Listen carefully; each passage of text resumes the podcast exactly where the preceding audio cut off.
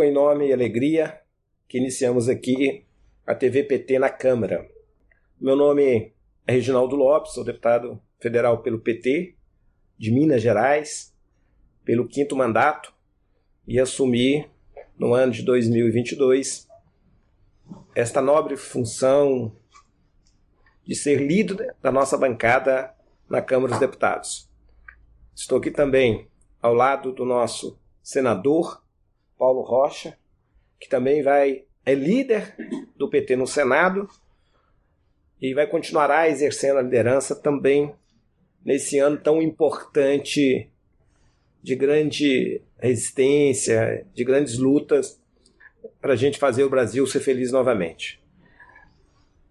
Todas as segundas-feiras estaremos aqui conversando com nossos militantes, com a nossa comunidade petista, com nossos simpatizantes, falando um pouco sobre o trabalho dos parlamentares aqui na Câmara, dos projetos, das lutas, da agenda parlamentar e também vamos pautar algum tema e também convidar parlamentares, militantes do nosso partido para participarem conosco. Hoje nós vamos falar do nosso seminário. Nós iniciamos essa legislatura de 2022 organizando conjuntamente com a nossa fundação Perseu Abramo, presidida pelo nosso ex-ministro, senador, deputado Aloysio Mercadante, a nossa fundação que coordena os NAPs, que são os núcleos de apoio e elaboração de políticas públicas, que produziram em 2020 um dos melhores documentos que apontam aí muita ousadia com diretrizes modernas do século XXI para a reconstrução do nosso país e também para a transformação do Brasil. Também participou conosco o Instituto Lula nesta organização, na pessoa do nosso grande economista Márcio Postman, e também o nosso partido, na pessoa da nossa presidenta Gleice Hoffmann, e as nossas bancadas. Nossa bancada da Câmara dos Deputados e a bancada do PT no Senado. É importante dizer que nós estamos integrando né, todas as iniciativas para garantir a travessia, para consolidar a travessia, para ampliar o diálogo com a sociedade brasileira, levar as nossas ideias, propostas, nossas denúncias e consolidar essa travessia, tendo aí no presidente Lula a nossa grande esperança de mais uma vez o povo voltar a ser feliz. Então participou conosco desse processo do seminário, nesse primeiro dia. Amanhã o seminário continuará. Todos setoriais e núcleos do Partido dos Trabalhadores, nossa secretária Lucinha dos Movimentos Populares e também os núcleos da nossa bancada na Câmara e no Senado. Né, os coordenadores do núcleo da economia, da reforma tributária, da política para educação, saúde, assistência social, soberania nacional, juventude. Quero aqui destacar que o seminário Resistência, Travessia e Esperança inicia hoje, mas não termina. Para ser bem sincero, terminará no dia 2 de outubro, quando consolidarmos Luiz Inácio Lula da Silva como presidente da República.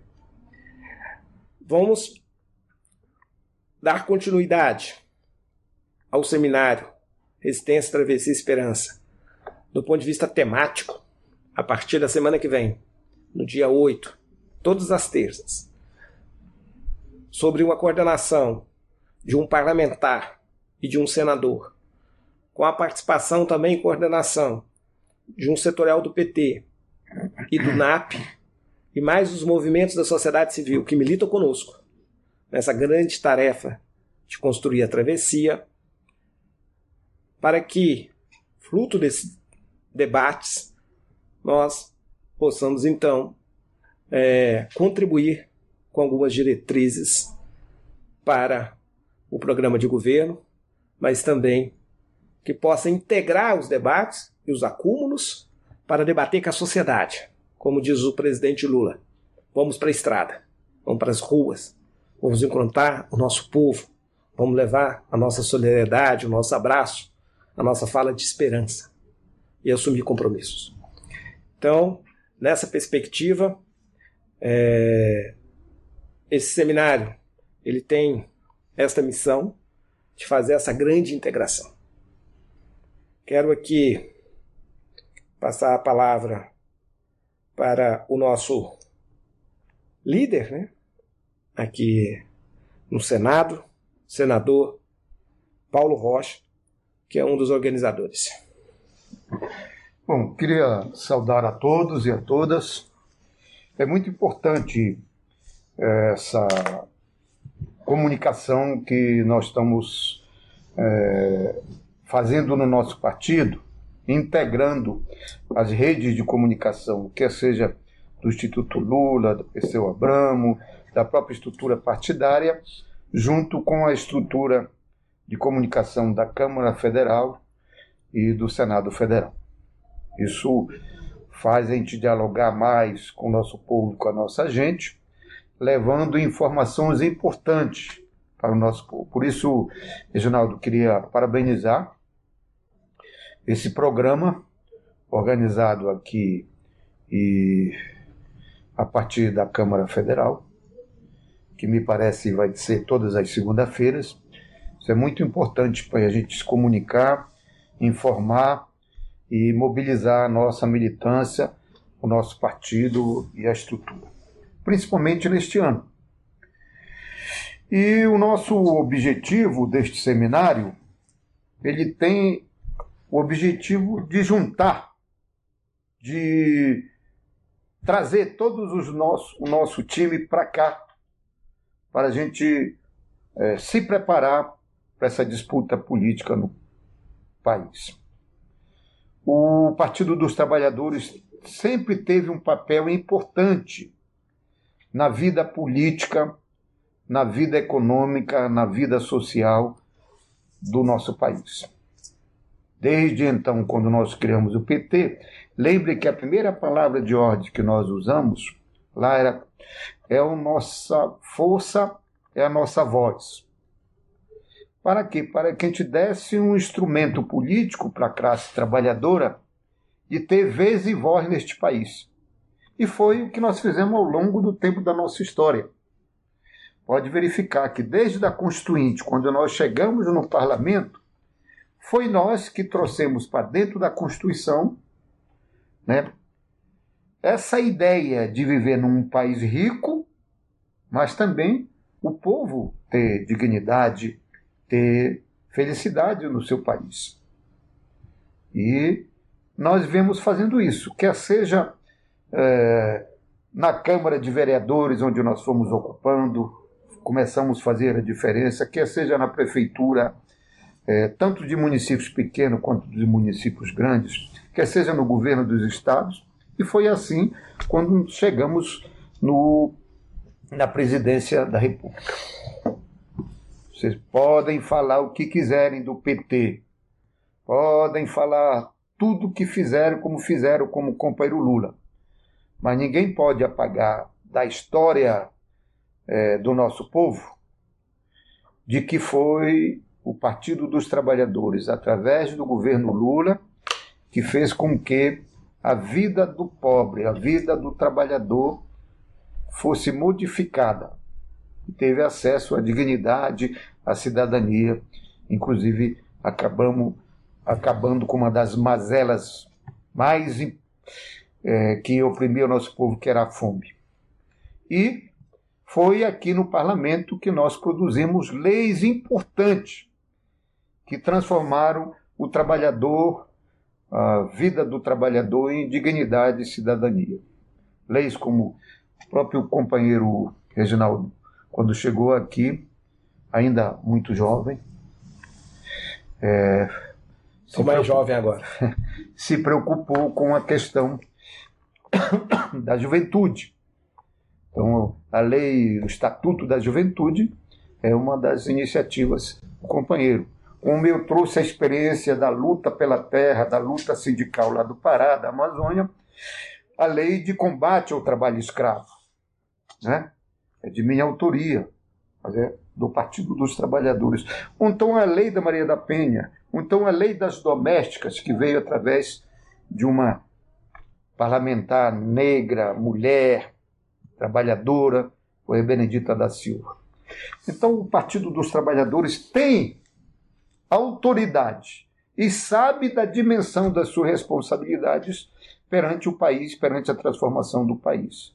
Por isso, esse seminário é exatamente para juntar todos esses valores de experiência parlamentar, de experiência de ex-ministros, de experiência é, de companheiros que estão ainda militando no movimento social, do Sem Terra, da UNE, do, do CNTE, os companheiros que vivem também nas assessorias, que é um dos grandes também legado que nós construímos ao longo do tempo, a nossa assessoria que nos dá retaguarda aqui, para poder qualificar, para poder potencializar, para poder é, qualificar a nossa ação nos espaços que nós estamos é, ocupando desde então, para poder cumprir a nossa tarefa máxima, que é transformar esse país e fazer deste país uma nação.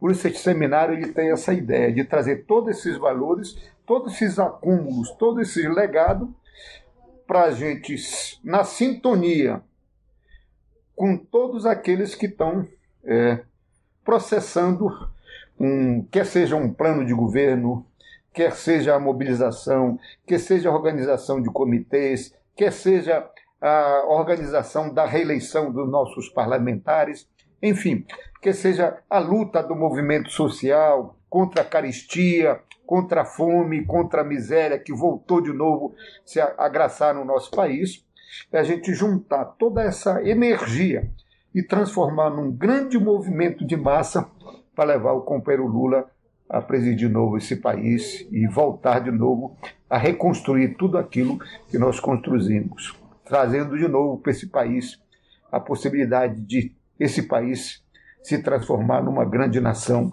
como nós já, tá, já tínhamos transformado. Por isso, companheiro Reginaldo, a nossa, nosso papel aqui, como líder de uma grande bancada que é a Câmara Federal, e uma bancada também muito competente e lutadora, que é a nossa bancada do Senado, nós temos esse papel fundamental de nos unirmos, de nos juntarmos, porque a unidade política é fundamental para poder nos transformar nessa grande força política transformadora do nosso país. Obrigado, deputado Paulo Rocha. Quero agradecê-lo por participar conosco desse exercício, desse esforço coletivo de ter construído o seminário. Quero agradecer a presença e a contribuição dos senadores, também da equipe técnica. Estamos juntos. O grande desafio dessas eleições, de fato, é fazer o presidente Lula um grande movimento. Em nome da redemocratização do Brasil, em nome também do enfrentamento às desigualdades, em nome é, de enfrentamento à caristia, em nome da nossa juventude, que precisamos recuperá-la do ponto de vista da perspectiva desse país. Hoje, Paulo Rocha, você que citou o Estatuto da Juventude, o ProUni, o FIES, o Primeiro Emprego, o Pronatec, nós que fizemos tanto. Você sabe que em 2002 considerava o Brasil um dos países mais pessimistas entre os 200 países filiados à Unesco. Depois do governo Lula, em 2010, o Brasil passou a ter a sua juventude a mais otimista. Geramos 22 milhões de empregos, colocamos o maior número de jovens, de brasileiros e brasileiras nas universidades. O projeto do primeiro emprego. Saímos de 2 milhões para 8 milhões, fizemos interiorização, né, ampliamos a presença dos negros, das negras, da escola pública. Fato histórico, revolucionário. Mais de 50% da comunidade nas universidades públicas são negros e negras. Então fizemos uma verdadeira revolução. Mas hoje, essa juventude voltou a ser novamente a mais pessimista. 60% dos jovens querem ir embora do Brasil. Um país que 60% dos seus jovens querem ir embora do Brasil é uma nação condenada ao fracasso. Mais de 30% dos jovens não estudam e não trabalham. Tenho preocupação sem uma política de retomada das aulas, sem uma política de nivelamento de conhecimento, porque os ricos tiveram acesso à tecnologia.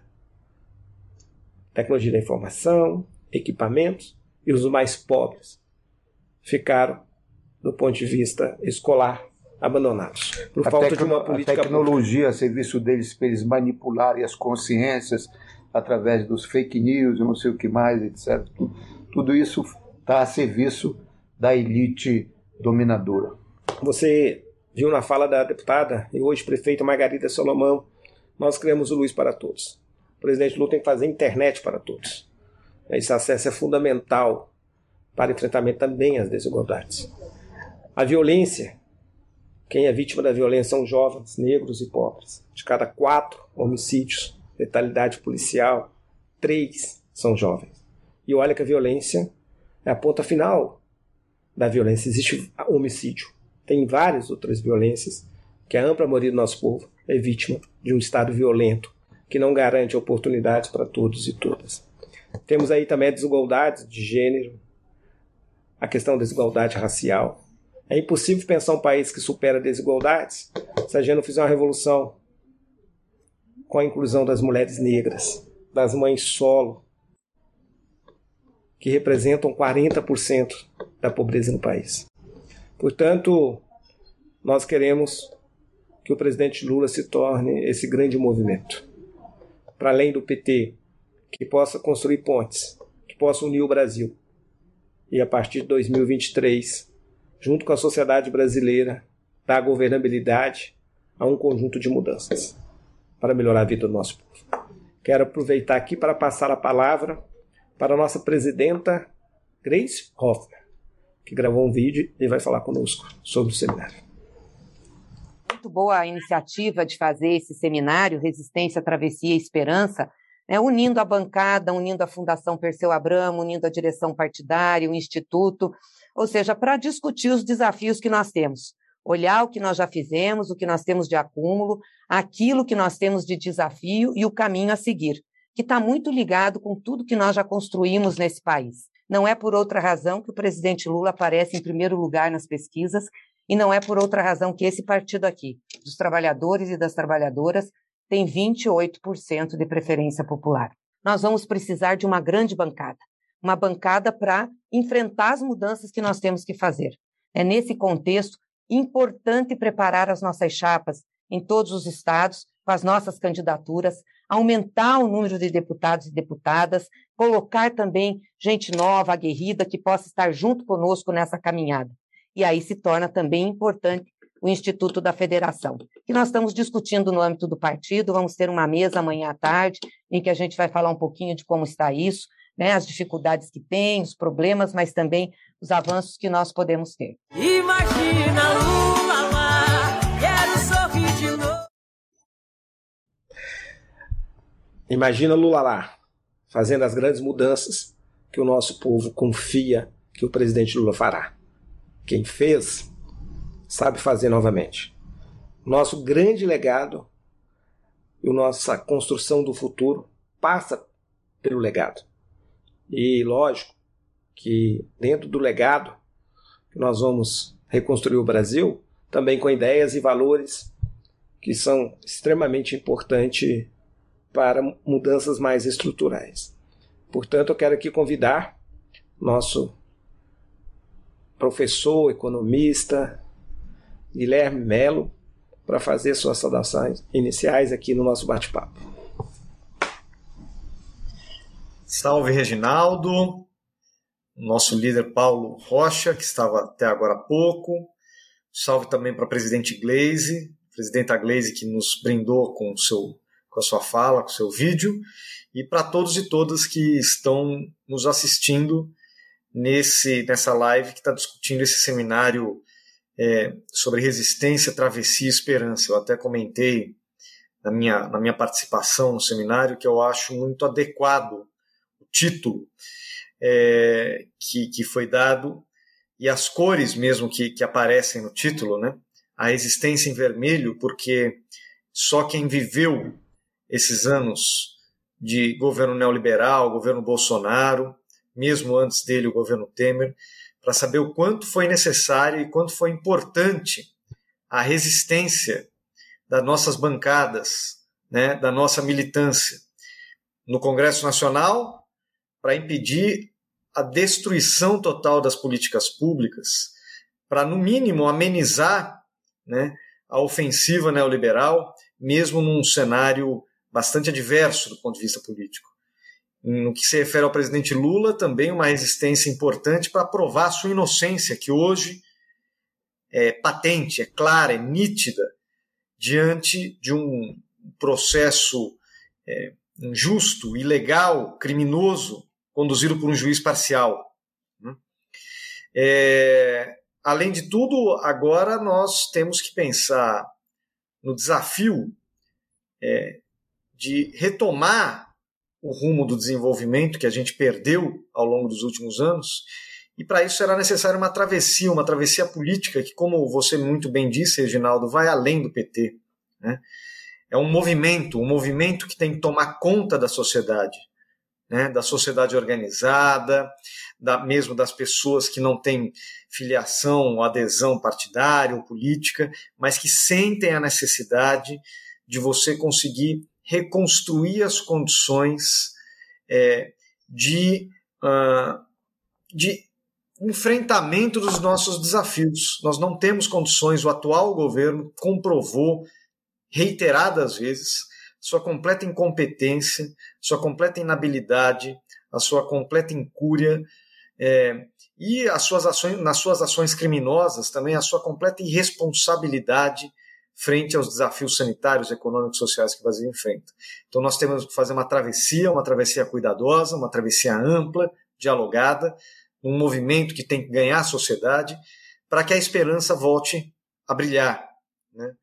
É, e eu acho que ninguém representa melhor essa esperança por dias melhores do que o presidente Lula, que, como você muito bem disse, já fez, é, já trouxe essa esperança e saberá como trazer de novo a partir de um acúmulo de formulações, de discussões que nós temos feito e por isso, mais uma vez, eu parabenizo a bancada, a FPA, é, os setoriais por, por esse seminário.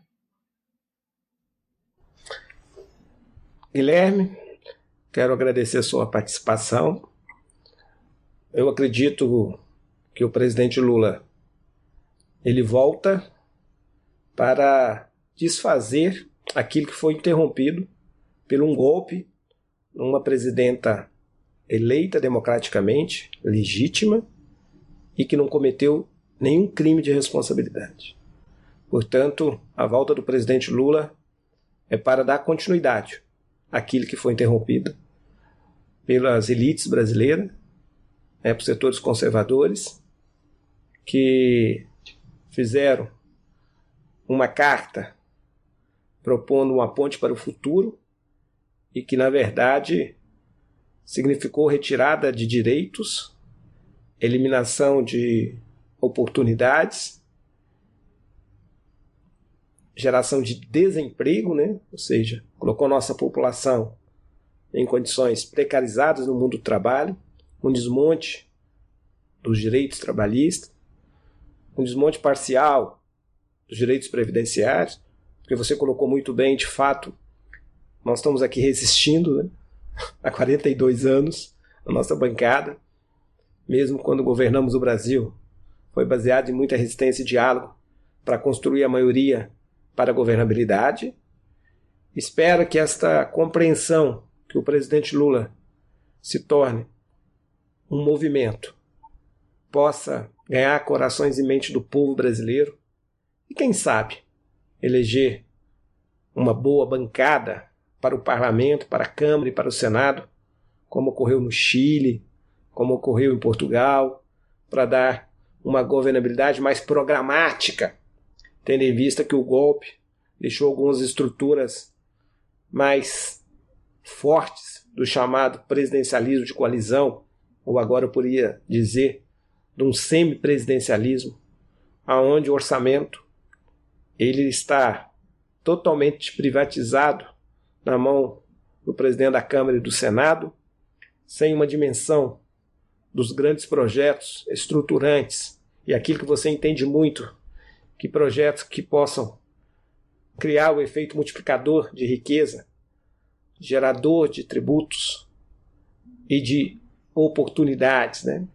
de políticas que realmente possa dar ao Brasil uma condição de retomada do crescimento, com aquele papel indutor do Estado. Pela primeira vez, o orçamento de 2022, que teve um espaço orçamentário pela PEC do calote, pela correção da política de, do teto de gastos, talvez quase 150 bilhões. O discurso era para transferir para os mais pobres, para os mais vulneráveis. Pactuou com o parlamento brasileiro, com a nossa resistência, a inclusão automática de todos aqueles que receberam auxílio emergencial, ou seja, aqueles brasileiros e brasileiras que têm uma renda per capita de 105 reais, da extrema pobreza. E o Bolsonaro vetou. Vetou a meta, as metas também de redução de desigualdades. E, ao mesmo tempo, não utilizou o espaço orçamentário para construir um ousado programa de obras públicas que resolvesse o problema do país, o custo do país e que pudesse gerar oportunidade de emprego. O meu estado, Guilherme, com as fortes chuvas, nós perdemos a principal eixo de ligação com o nordeste do país. A nossa rodovia 381, em torno ali de João Molevade, de Nova Era, tá totalmente interditada e com nenhuma iniciativa de construção de alternativa. Também outras rodovias em Minas e outras rodovias no país. Então, o governo, sem ação, sem iniciativa, sem empatia, né, nesse momento que o sudeste da Bahia estava debaixo d'água, mais de 600 mil pessoas na Bahia desalojadas, ele estava andando de jet ski, dançando funk, sem nenhuma empatia, sem nenhum compromisso. Portanto, eu tenho esta esperança também, né, que esta construção, que nós vamos ampliar a resistência. E nesses últimos 30 dias, em pleno recesso, nós tivemos 32 ações contra esse governo. Ele produziu várias iniciativas que, se não forem pedidas, promove mais retrocessos. Então, a nossa resistência será permanente. Mas, como falou muito bem Paulo Freire, nós somos um partido que nascemos de um lado com a denúncia, mas de outro lado sempre também fazendo um anúncio. Para cada denúncia, um grande anúncio. Nós também podemos anunciar o futuro. Temos experiência porque nós já governamos esse país fizemos grandes revoluções. E eu tenho convicção que o povo brasileiro compreende que o presidente Lula é essa esperança e é nele que o povo brasileiro deposita a credibilidade. Então eu queria te ouvir um pouco sobre é, essa esperança, né? um pouco depois da travessia. O que, que você imagina aí que nós temos que tomar de iniciativas para a gente fazer o povo voltar a ser feliz de novo? Olha, Reginaldo, o nosso desafio, como você mesmo disse, não é pequeno. Né? O desafio, eu falo nosso, aqui eu não estou falando do PT, eu estou falando do desafio da nossa nação, do nosso país, do governo que irá assumir em 2023. Não é pequeno, porque houve um esforço muito grande de destruição. O próprio presidente Bolsonaro, quando entrou, falou: olha, meu objetivo aqui não é construir, é destruir. Né? Eu vim aqui para destruir. E ele destruiu. Né? O Brasil, Reginaldo, é o único país que saiu do mapa da fome e voltou para o mapa da fome. Todos os países que saíram do mapa da fome não voltam mais, porque é uma conquista civilizatória fundamental. E no nosso caso, a gente voltou para o mapa da fome pela absoluta destruição que foi feita das políticas sociais e das políticas públicas no Brasil. Então, obviamente, o desafio não é pequeno. E o desafio de você reconstruir o que, fosse, que foi destruído vem junto com o desafio de você transformar a sociedade, a estrutura da sociedade, para fazer frente aos desafios que o futuro nos reserva. Não à toa, o documento que a Fundação elaborou e que nós discutimos hoje, foi várias vezes citado no seminário de hoje, chama Plano de Reconstrução e Transformação do Brasil. Porque não é meramente reconstruir para voltar exatamente ao que era antes, porque os desafios do futuro não são os mesmos desafios do passado. Então nós teremos que recuperar o que nós conquistamos a duras penas, mas que com, com muito trabalho, com políticas públicas adequadas, nós conseguimos conquistar, como, por exemplo, você já citou aqui o combate à fome, o combate à carestia, né? o combate ao desemprego, ou seja, a geração de empregos com direitos, não empregos precários, mas empregos que garantam uma dignidade, que garantam cidadania, né? E também o acesso aos serviços públicos essenciais, como saúde, educação, cultura, segurança. Então, esse trabalho de reconstrução e reconquista, obviamente que tem muito a aprender com o nosso legado. Uma coisa que foi muito dita hoje, e, e eu repito aqui, é que o nosso legado não é uma coisa que ficou lá atrás e ninguém, ninguém lembra direito. Não, ele é um legado vivo que impacta hoje no desenho da sociedade.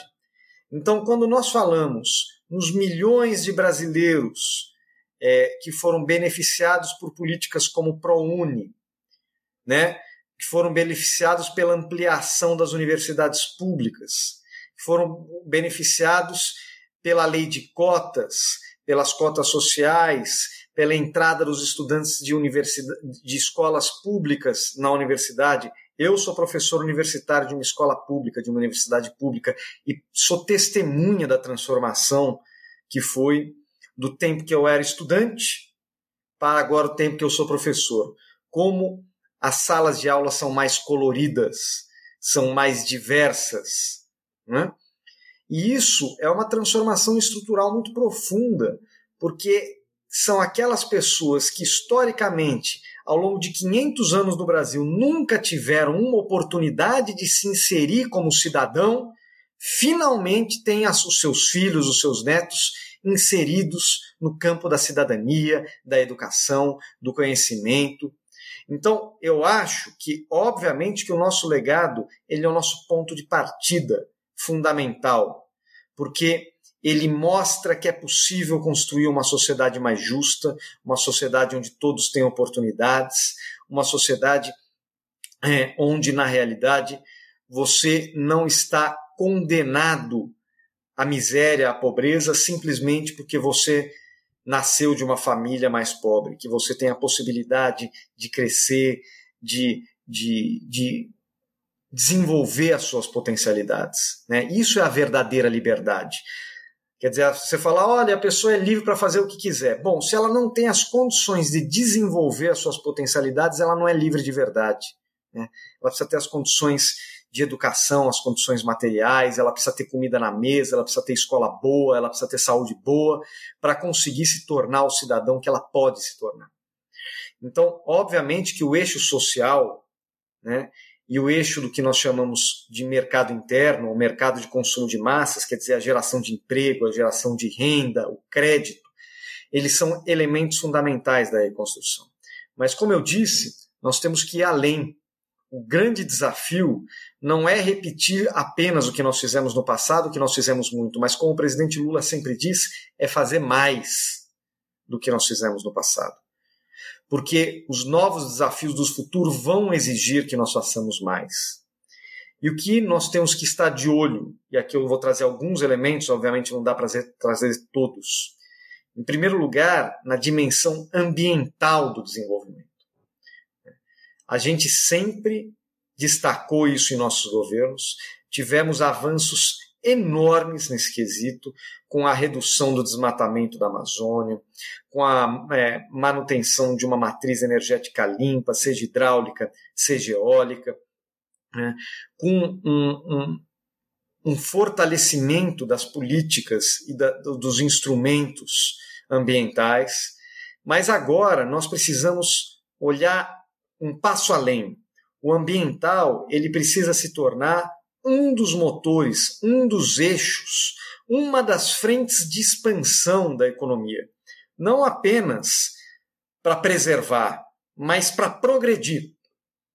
Quer dizer, gerando empregos, gerando renda, gerando ocupações, gerando pesquisa, gerando tecnologia, promovendo o desenvolvimento de novos setores produtivos que vão se beneficiar, sim, da revolução digital, da revolução tecnológica que nós estamos vivendo, quer dizer, da internet das coisas, é, da, da biotecnologia e tantas outras revoluções que nós estamos vivendo.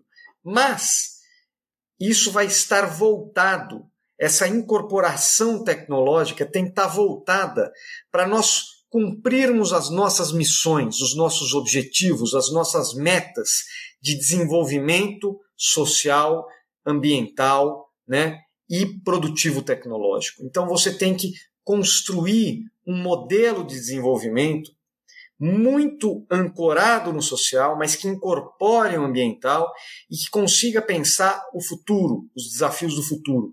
Vamos dar mais um exemplo aqui. O desafio do trabalho no futuro não é o mesmo da nossa época.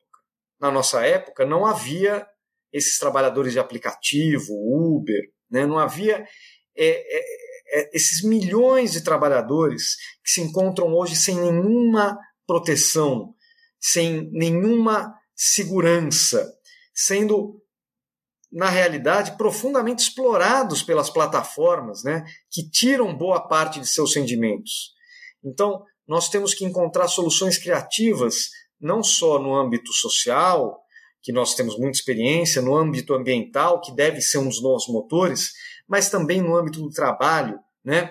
com o trabalho cooperativado. A gente tem um exemplo aqui agora de Araraquara, né? uma prefeitura do PT, do prefeito Edinho, que criou um aplicativo, por exemplo, público, que, vai, que está sendo utilizado aos montes e que paga muito melhor o prestador de serviço. Né? Então, é um trabalho muito mais digno para o prestador de serviço ao mesmo tempo em que você se livra desses monopólios, desses oligopólios produtivos, tecnológicos, né, que acabam é, não só é, explorando profundamente os trabalhadores, porque vamos ser sinceros, as pessoas que trabalham nessas plataformas são trabalhadores, né, não são empresários, apesar de não terem uma carteira assinada, eles são batalhadores, trabalhadores que vivem do, do seu salário, que na verdade é o que eles ganham nessas plataformas.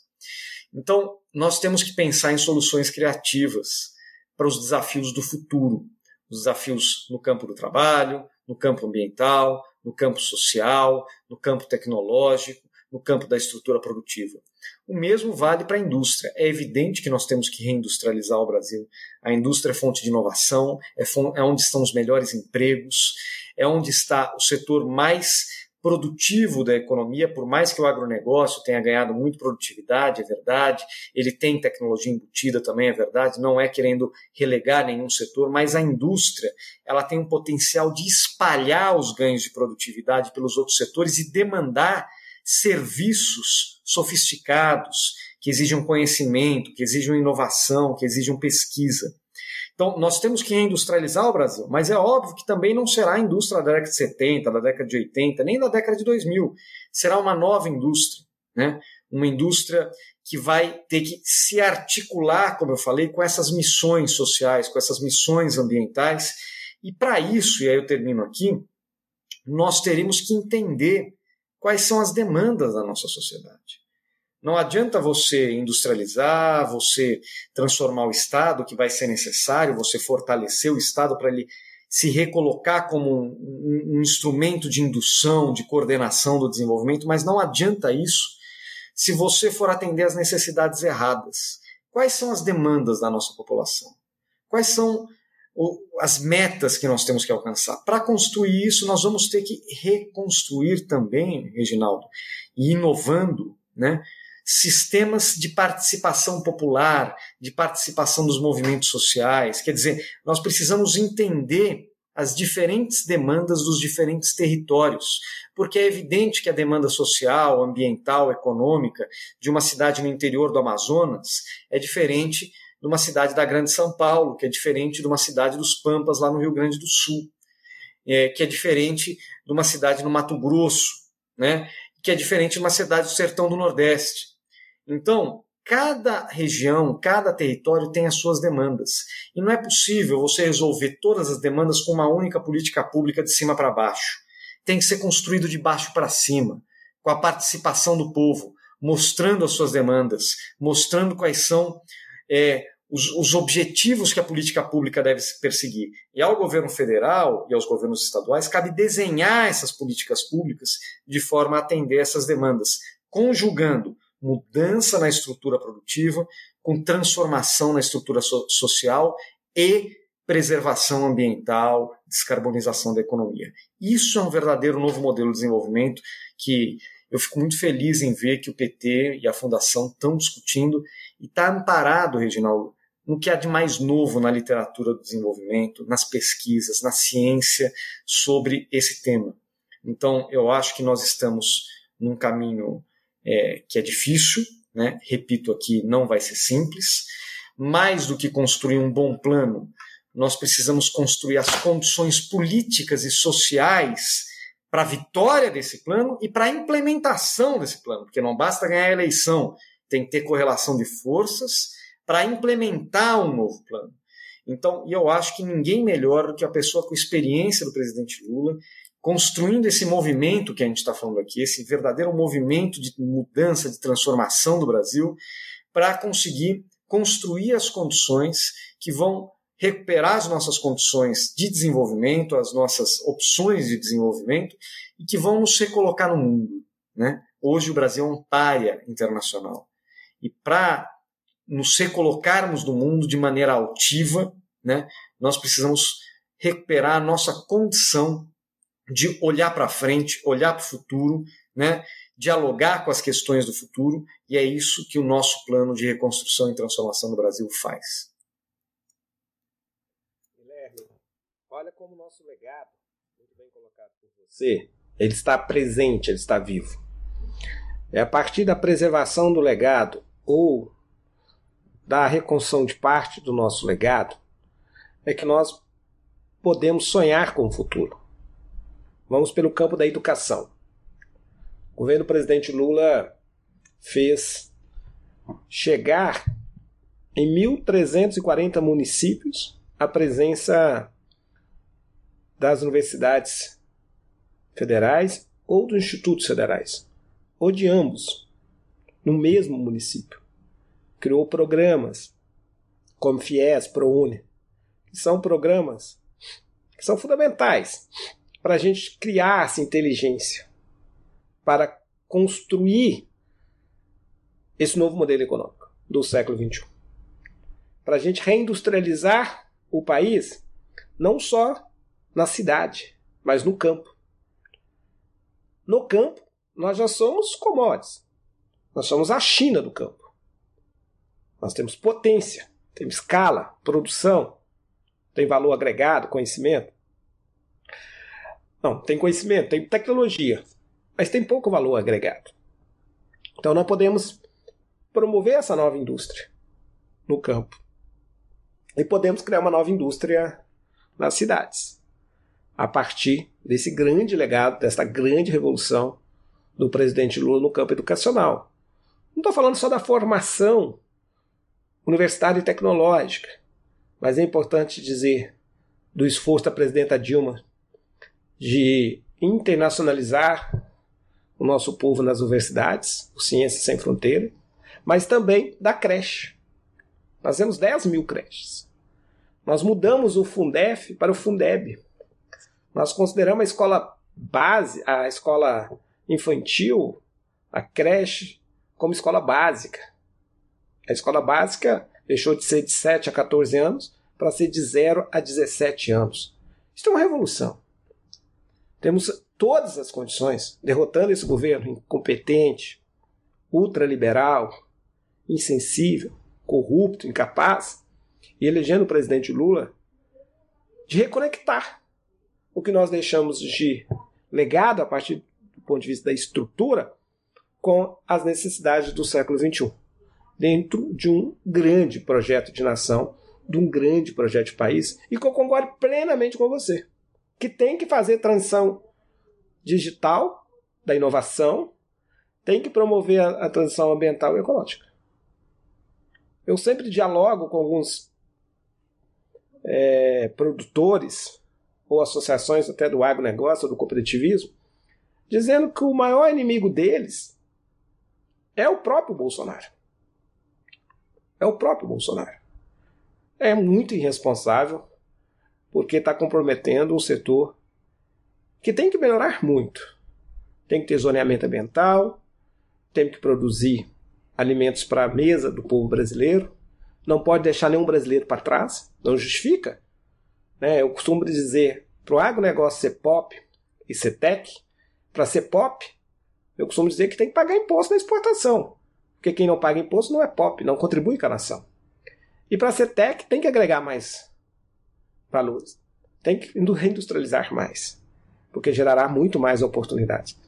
Eu não falo em tributar, eu falo de criar uma política de agregação de valor no setor do campo. Né? Para isso, é evidente que você tem que fazer uma inversão do sistema tributário. Hoje, se você não agregar nenhum valor, você não paga imposto na exportação.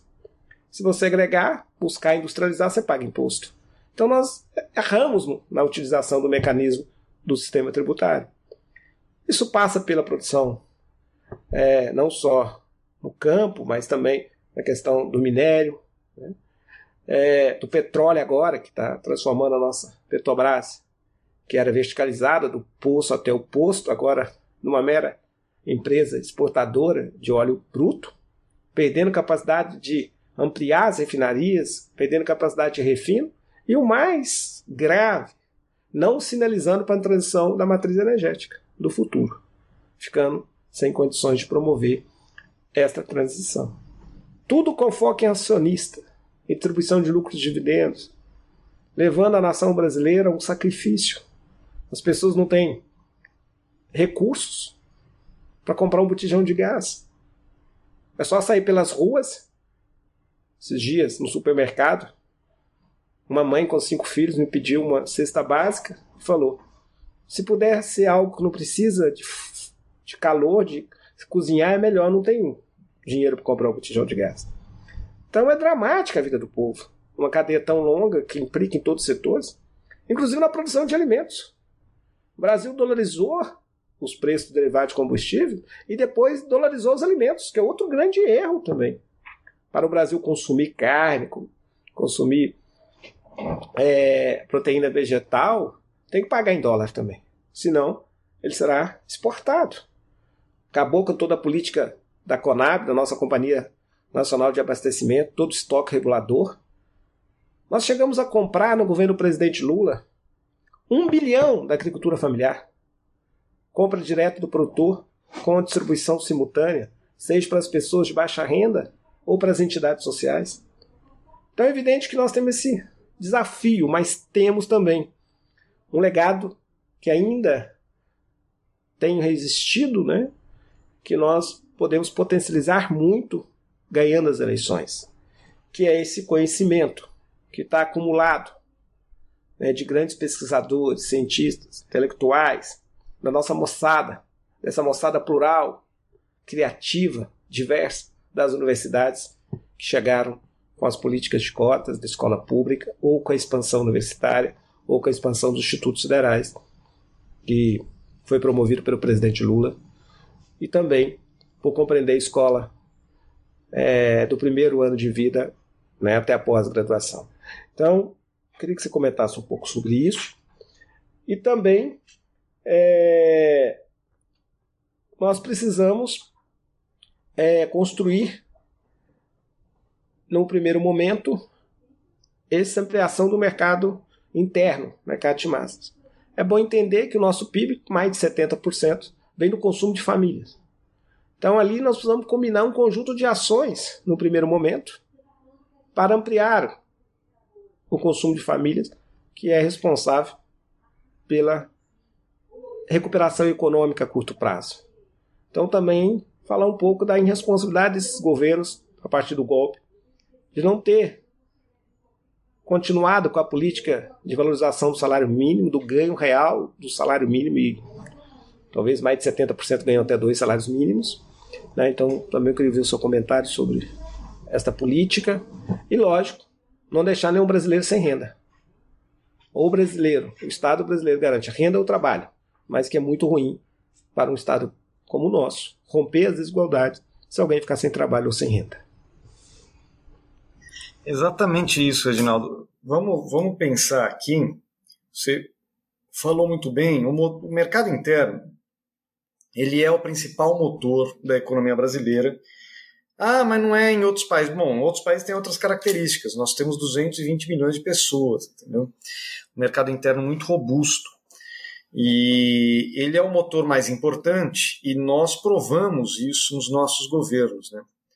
Quando a gente começou a distribuir renda, gerar emprego e garantir acesso a crédito, a economia passou a crescer num ritmo muito maior, mais que o dobro, na verdade, dos períodos anteriores. Né? É, o que, que a gente pode, deve enfrentar na, na, na situação do presidente Lula ser eleito e assumir em 2023. Bom, um cenário onde a fome, a pobreza e a miséria, coisas que tinham sido abolidas pelo nosso governo, voltaram a ser a realidade do povo. Uma inflação ainda alta, hoje a inflação supera dois dígitos, é possível que novamente em 2022 supere o teto da meta, né? Uh, e uma situação onde as famílias, por tantos anos sem emprego e sem renda, estão super endividadas. Então nós temos que combater vários problemas, né, de maneira rápida para conseguir reativar o mercado de consumo de massas, o mercado interno e promover o crescimento, a geração de emprego, porque a gente sabe que uma vez que a demanda das famílias volta a crescer, as empresas voltam a produzir, porque elas vão ter demanda, elas vão ter perspectiva de crescimento, elas voltam a produzir e voltam a investir. E aí você cria um ciclo positivo de crescimento econômico. Então, como fazer isso? Em primeiro lugar, nós vamos ter que discutir o desenho da política de distribuição de renda. Você bem aqui disse, nenhum brasileiro deveria ficar sem renda. Só que para isso, né, para você ter uma política de renda básica, né, que atinja todos os brasileiros que dela necessitem, você precisa desenhar bem essa política. Que isso quer dizer?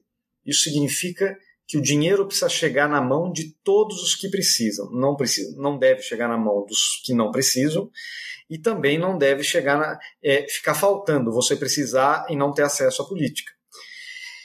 E uma prova de que a gente sabe fazer isso é que nós fizemos a melhor política de distribuição de renda do mundo, que foi reconhecida por diversos prêmios internacionais, chamada Bolsa Família.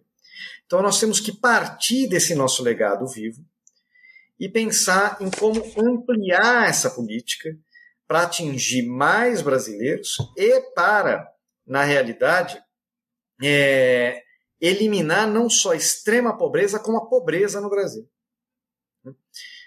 A proposta que o Bolsonaro aprovou, do tal do Auxílio Brasil, ela não só é precária do ponto de vista temporal, porque ela só garante o financiamento de 400 reais até o final do, de 2022, depois vai, você vai ter que encontrar outras formas de financiar e ninguém sabe como é que vai ser, como ela é precária do ponto de vista do desenho. Ela mistura uma série de benefícios, um não tem nada a ver com o outro, você não tem critério de inserção no programa, você não tem critério de retirada no programa, você está fazendo uma bagunça com um dos instrumentos mais importantes foram construídos para os programas de transferência de renda, para os programas sociais em gerais, que é o chamado cadastro único.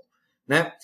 Então, nós teremos que fazer é, um programa de transferência de renda bem feito, bem desenhado, para garantir que todo brasileiro tenha uma renda básica é, que o garanta, que garanta que ele se afaste da pobreza e tenha condições de cidadania. Se afaste da pobreza, da fome, da miséria e tenha condições de cidadania.